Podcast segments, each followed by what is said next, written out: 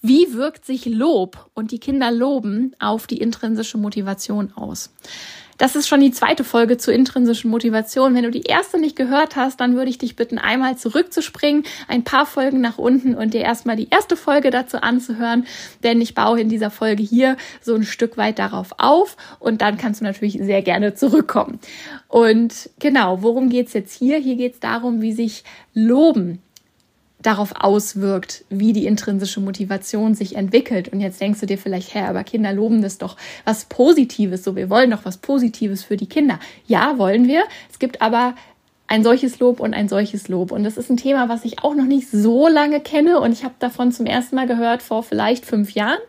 Und es ist mir aber sofort eingeleuchtet. Ich hatte so einen krassen Aha-Moment. Und seitdem bemühe ich mich, das funktioniert noch nicht immer, ich erwische mich auch immer noch mal dabei, das ist ein Lernprozess, aber ich bemühe mich, das Lob anders zu formulieren. Und wann immer es mir gelingt, merke ich auch eine ganz andere Reaktion bei den Kindern. Und deswegen ist es mir heute ein Bedürfnis, diese Erkenntnis mit dir zu teilen. Ich freue mich, dass du da bist und wir starten direkt. Let's go!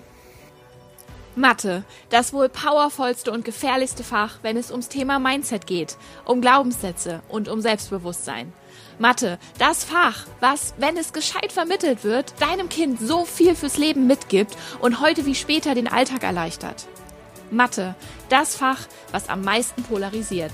Hi, ich bin Jana, die Matheflüsterin, und in diesem Podcast erfährst du, wie viel Power in Mathe und Logik steckt, wie du dein Kind vor den negativen Glaubenssätzen beschützen und ihm eine gefestigte Grundlage ermöglichen kannst. Gemeinsam machen wir dein Kind Mathe stark. Schön, dass du hier bist und jetzt ganz viel Spaß mit Zwischen Mathe, Logik und Mindset. Yeah, herzlich willkommen in dieser Podcast-Folge. Bevor wir starten, möchte ich mich bei dir bedanken, dass du wieder eingeschaltet hast, dass du noch schon eine 5-Sterne-Bewertung hinterlassen hast, dass du diesen Podcast weiterempfohlen hast. Ich krieg so viele Nachrichten mittlerweile nach dem Motto, hey, mir wurde dein Podcast empfohlen, ich habe mal reingehört und es ist total schön, das gefällt mir total gut. In diesem Sinne, ich weiß immer nicht, wer weiterempfiehlt, aber wenn du dazu gehörst, vielen, vielen Dank und ja, schicke ihn an alle Eltern, wo du denkst, das sollten sie vielleicht auch gehört haben, einfach weil es da mit den Kindern leicht leichter machen. Und ja, was meine ich damit? So, lob dein Kind nicht mehr. Das ist natürlich nicht ganz so die Aussage, die ich hier treffen möchte. Aber die Frage ist, wie loben wir die Kinder und vor allen Dingen, was lernen die Kinder daraus und was ziehen sie daraus für Erkenntnisse? Und ich möchte einfach mal so dieses ganz gängige Bild nehmen von einem, sagen wir mal, vierjährigen Kind, was an seinem Maltisch sitzt und anfängt, da Bilder zu malen und dann kommt es zu dir mit dem ersten Bild und du sagst, oh, das hast du aber ganz schön gemacht, das ist ein ganz tolles Bild. Und dein Kind strahlt dich an, du nimmst das Bild, legst es auf den Tisch, du bist vielleicht gerade mit was anderem beschäftigt, dein Kind rennt zurück zu seinem Tisch, malt das nächste Bild und kommt wieder angerannt und du sagst wieder, wow, was für ein schönes Bild. Und wenn man die Szene von außen beobachtet, dann denkt man sich dabei erstmal gar nichts. Und wie gesagt, so ging es mir auch lange. Ich habe das genauso gemacht. Ich habe ja auch lange im Kindergarten ehrenamtlich gearbeitet. Die Kinder kamen mit einem Bild nach dem anderen, teilweise echt so in, in, der, in der Massenproduktion, haben die Bilder produziert und wir haben immer wieder gesagt, wow, hast du schön gemacht. Und da waren teilweise nur fünf Striche drauf, aber eine abstrakte Kunst und so. Und dann habe ich eine ich glaube, ein YouTube-Video war es, vor einigen Jahren gehört von einer der Reisefamilien, äh, die ich sehr zu schätzen gelernt habe und von denen ich auch sehr viel über Homeschooling und Unschooling und Worldschooling gelernt habe. Ganz anderes Thema. Und der Papa sagte was ganz Spannendes und sagte, nee, wir loben unsere Kinder gar nicht. Und ich dachte, hä, das, das geht doch nicht so. Man muss doch die Kinder, man muss denen doch sagen, das haben sie gut gemacht. Und er sagte, wir, wir geben die Frage zurück an das Kind, beziehungsweise wir stellen Fragen, wir stellen Rückfragen, anstatt zu loben. Und das ist das viel wertvollere Lob. Und das fand ich spannend, da bin ich dran geblieben. Und was er damit meinte, ist, wenn dein Kind ankommt mit einem Bild und du sagst, hey, hast du gut gemacht, dann lernt dein Kind, ich zeige Mama ein Bild, ich bekomme ein Lob. Das Lob gefällt mir. Ergo, was mache ich? Ich male das nächste Bild und dann zeige ich das wieder Mama. Und die Kinder lernen relativ schnell, dass es völlig egal ist, wie dieses Bild aussieht, weil wir loben und wir sagen, das ist schön weil wir denken uns, das Kind hat sich dabei was gedacht.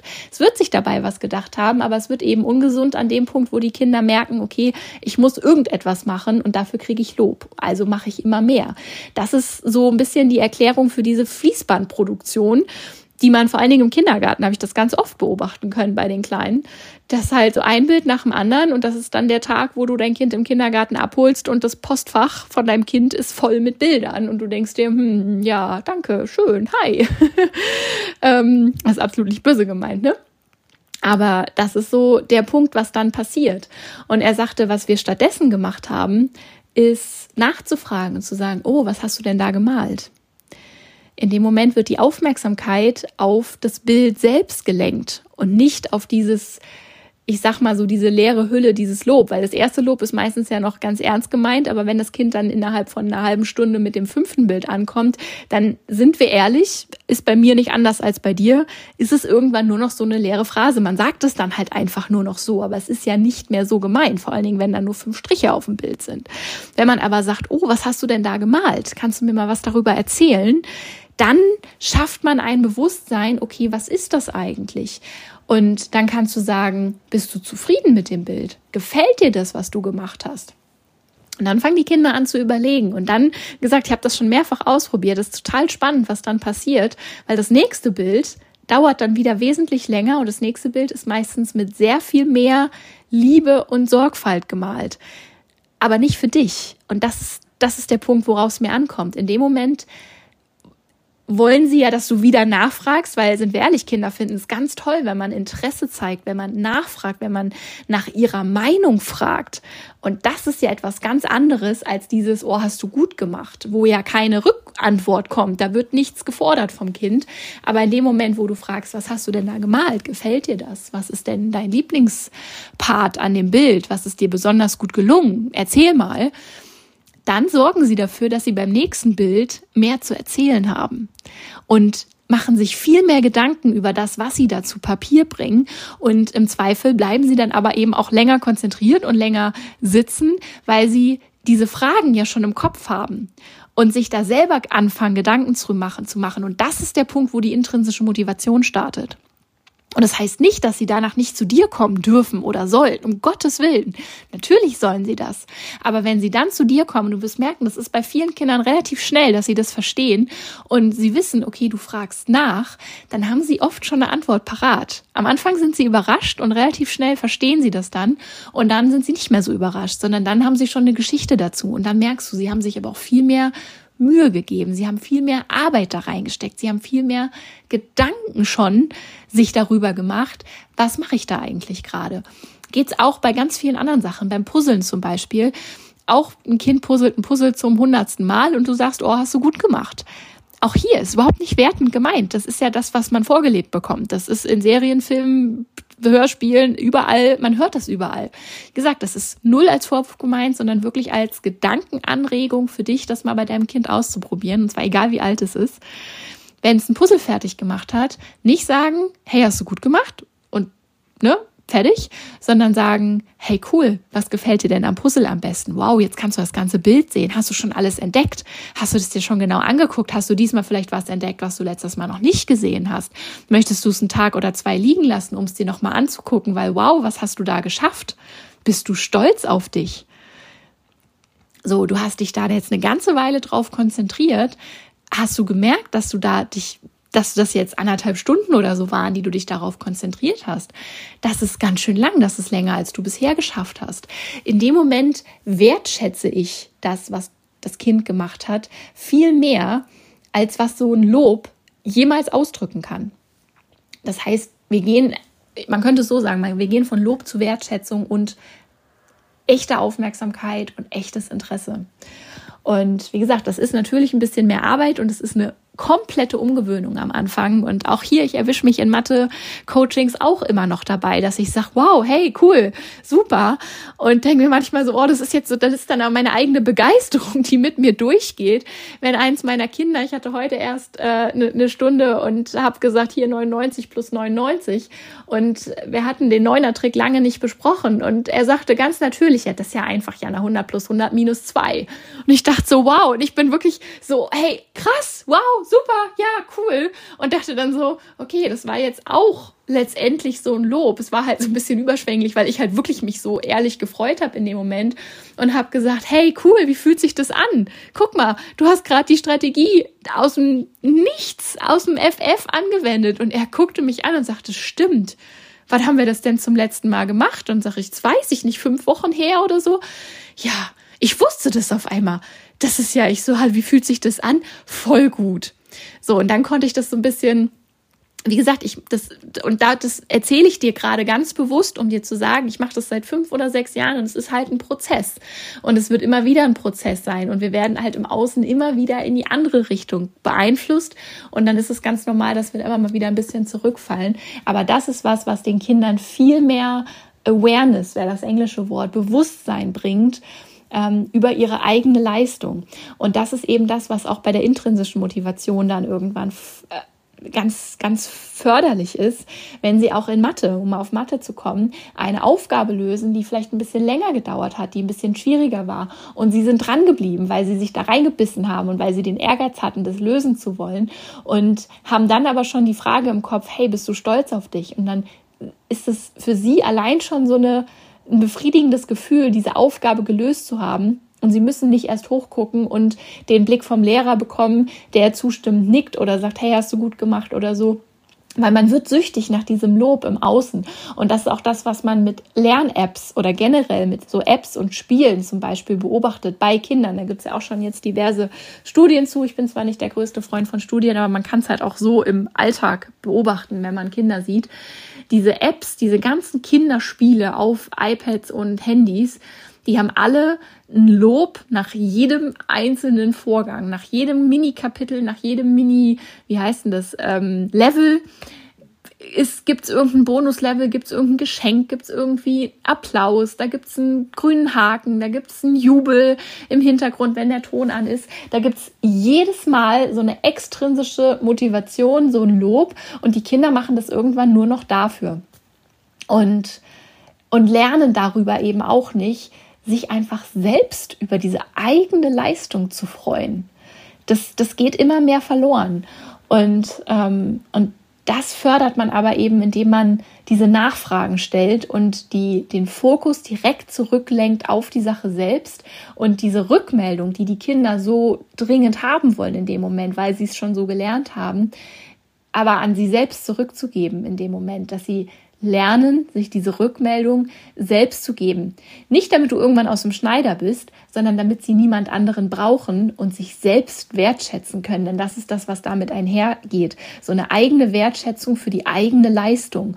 Und damit steigt die intrinsische Motivation, damit steigt aber auch eine Motivation dran zu bleiben, damit steigt eine Konzentration, weil ich merke, okay, je besser ich mich konzentriere, desto besser wird das Ergebnis. Und wenn ich gelernt habe, mein Ergebnis selber wertzuschätzen, freue freue ich mich natürlich umso mehr und habe eine größere Motivation, länger konzentriert zu sein. Und was dadurch noch wächst, ist die Frustrationstoleranz weil dann werde ich es ja nochmal und nochmal und nochmal versuchen, weil ich das Gefühl kenne, mich am Ende selbst drüber zu freuen. Und das kann ich mir selber geben, indem ich dranbleibe. So, und also du siehst, das hat so einen riesen positiven Rattenschwanz, der da dran hängt. Und alles, womit du jetzt heute anfangen kannst, und das kannst du heute direkt umsetzen, ist dieses, okay, hast du gut gemacht, mal streichen und dafür zu sagen, was hat dir denn daran jetzt gerade am besten gefallen? Was war für dich jetzt gerade der schönste Moment? Wie fühlt sich das gerade für dich an? Nach Emotionen fragen, nach Gefühlen fragen, den Kindern bewusst machen, dass etwas, was man geschafft hat, ein, ein positives Glücksgefühl freischaltet, was viel wertvoller und viel stärker ist als so ein Ding von außen, was im Zweifel noch so, ne, irgendwo jemand ist noch gerade am Handy und hat eigentlich gar keine Zeit und dann so, ja, hast du gut gemacht ne, ich überspitze ein bisschen, aber ich glaube, ganz oft ist es so. Und so habe ich es ja auch bei mir ganz oft beobachtet. So bist du im Kopf gerade völlig woanders. Das Kind kommt angerannt, ja, hast du gut gemacht. Das Kind gibt sich damit zufrieden, weil das ist alles, was es hören wollte. Darauf ist es konditioniert. Meine ich auch nicht böse, aber es ist ja so bei ganz vielen. Und dann rennt es wieder weg und niemand hat sich das Bild so richtig angeguckt oder niemand hat es eigentlich so richtig wertgeschätzt. Und indem du ihm das selber beibringst, ist ganz, ganz, ganz, ganz viel gewonnen und es hat ganz viele positive Auswirkungen. Und dann hat eben auch darauf komme ich ja auch immer wieder zurück, die Schule gar nicht mehr so einen großen Einfluss. Ähm, weil dann ist es irgendwann für dein Kind nicht so wichtig, ob die Schule lobt oder nicht. Und ich meine, klar, irgendwann bei einer Arbeit steht dann auch ein grüner Haken oder ein rotes F dran für richtig oder falsch. Aber auch da kann dein Kind zum Beispiel sagen, hey, ich habe mich konzentriert und hey, ich habe mein Bestes gegeben und ich habe vielleicht eine Aufgabe geschafft, mit der ich sonst Schwierigkeiten habe. Darauf bin ich stolz, dass ich das geschafft habe. Und ja, es war vielleicht nicht alles richtig oder ich habe nicht alles geschafft, aber auf das, was ich geschafft habe, bin ich stolz. Und diese Bewertung, die dann da von außen kommt, wiegt nicht mehr ganz so viel. Und das ist ja auch was, was wir als Ziel haben wollen, weil dadurch haben sie natürlich auch noch mal eine ganz eigene Sicherheit, die sie sich geben können. So, ähm, ja, ich bin gespannt, was du dazu sagst. Schreib mir gerne mal dein Feedback entweder hier in die Bewertungen zu dieser Folge oder in die beziehungsweise ich glaube, es gibt keine einzelnen Bewertungen zu den Folgen. Schreib mir gerne auf Instagram, was du davon hältst, ob du das schon mal gehört hast, was das jetzt gerade mit dir gemacht hat. Und schreib mir auch gerne mal so die ersten Reaktionen deines Kindes, wenn du das mal ausprobiert hast und mal die Formulierungen geändert hast, wie sich dein Kind daraufhin verhalten hat und oder was ihr für Gespräche hattet und ja, was, was du dann auch beobachten konntest im, im Verhalten deines Kindes, was sich da verändert hat. Das würde mich riesig interessieren. Und wenn du merkst oder wenn du eine Mama kennst, die auch eben sehr oft dieses, dieses extrinsische Loben praktiziert, dann schick doch auch gern mal diese Podcast-Folge an diese Mama weiter, ähm, sodass wir ihrem Kind oder ihren Kindern auch die Möglichkeit geben, mal diese, diese Fragen zu hören, mal diesen Perspektivwechsel zu bekommen und ja, in die intrinsische Motivation ein bisschen mehr einzusteigen. Damit kannst du mir und den Kindern, die es dann die dann davon profitieren, eine Riesenfreude machen. Und ansonsten freue ich mich auf dich bei der nächsten Folge, wünsche dir bis dahin eine ganz, ganz tolle Zeit mit deinen Kindern und sage Tschüss, bis zum nächsten Mal. Deine Jana.